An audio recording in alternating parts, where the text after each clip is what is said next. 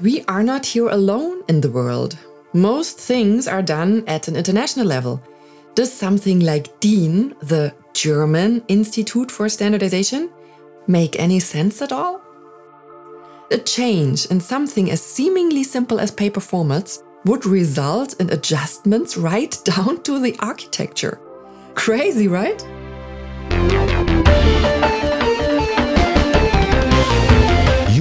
Are not ants. Unlike our tiny friends, we don't naturally know how to live together in large groups. This is why we need rules. And besides political rules, we also have technical rules, also known as standardization. It's actually one of our democratic rights to contribute to shape these rules. In this podcast, I will not tell you what you really should know about standardization. Because Amelie Leibrand will.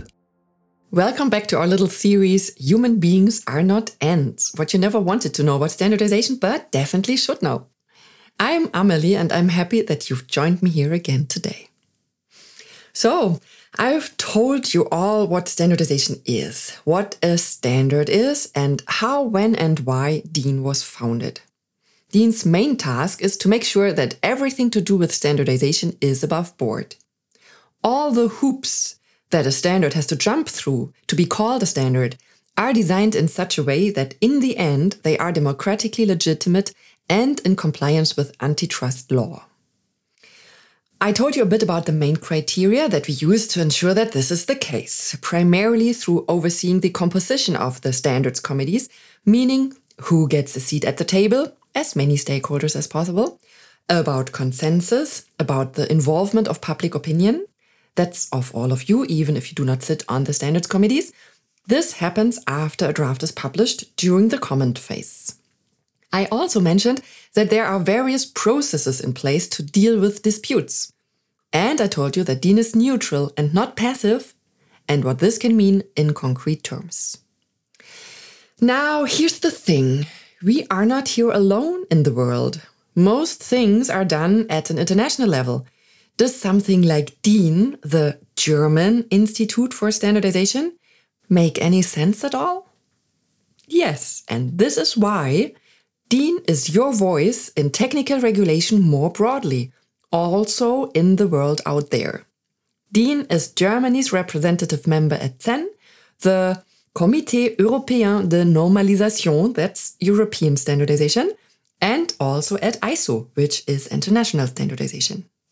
CEN and ISO are not places, but rather associations, international associations of national standards organizations. And because DIN is a member of CEN and ISO for Germany, this means if you want to get involved at the European and or international level, the way to get there in Germany is through us. This applies to every country in the same way every country actually has their own national standards organization. We call this a National Standardization Body or NSB for short. Except in the US, where there's more or less one per state. The work on European or international documents is quite similar to the work on strictly or pure DIN documents. The comedy structure is also quite similar. In the comedy, you often work on multiple documents in the same sector. Some of these are national documents, while others are European or international. Nonetheless, this doesn't mean that you are working at CEN or at ISO, but rather, just as before, you are working at DIN at the CEN level or at ISO level. So, in the work itself, you hardly notice the difference, except that you might get text suggestions from faraway Asia instead of next door, or that European or international documents always require corresponding European or international coordination in addition to our own coordination. We say at DIN that the national committees responsible for European or international work at DIN mirror this work. So we call them mirror committees. For the European or international coordination, someone from the National Mirror Committee is delegated to introduce the national position there we refer to this as the national delegation principle.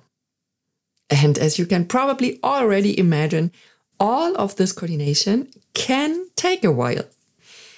There are a few more acronyms like DKE, VDE, VDI, CENELEC, IEC, IEEE, etc. If you want, I can confuse and overwhelm you completely, no problem. But that's it for today with process details. I'm not trying to give a university seminar here. And it's not actually as tedious as you may think. There are even standardization thrillers. One of my favorites is the dramas surrounding paper formats. Yes, exactly. The famous DIN A4. This thriller is set in the 90s, and the issue was which paper format should play the leading role internationally. The choices were our DIN system or the American system. Maybe you're familiar with that. It's slightly more square, has narrower lines, and then has these three holes in the back. In the end, our DIN system prevailed with just a few more votes. This means that in the meantime, the DIN paper format system is now a DIN EN ISO standard.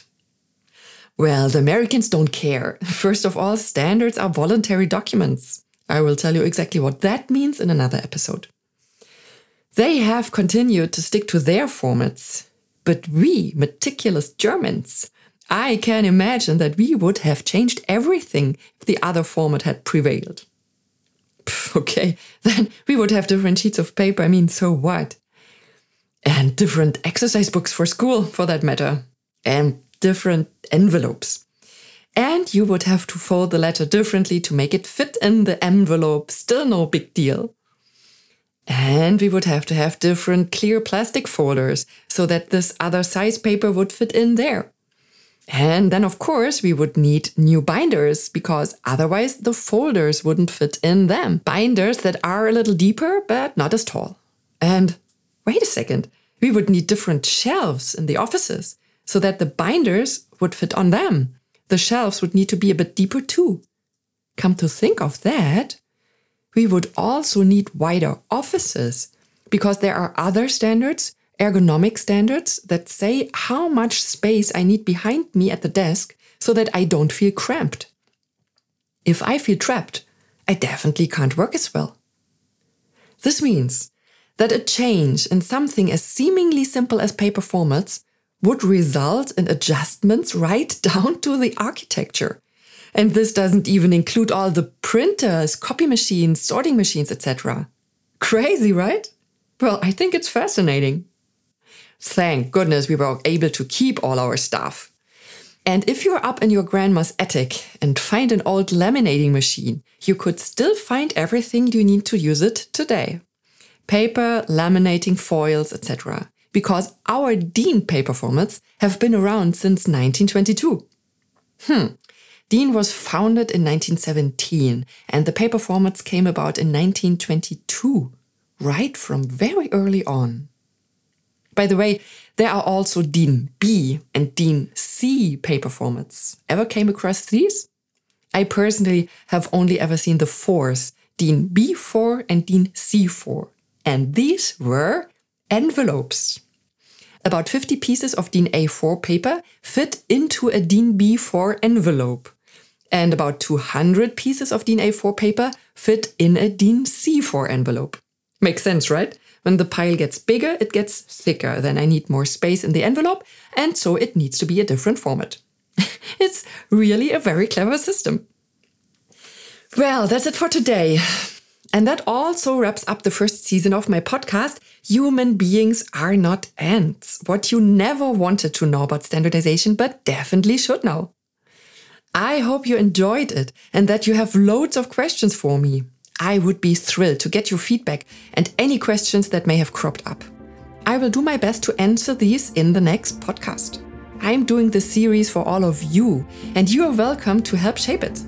And now you know standardization is participation. Be brave and get involved. Give us a call. Until next time, take care and most importantly, stay curious.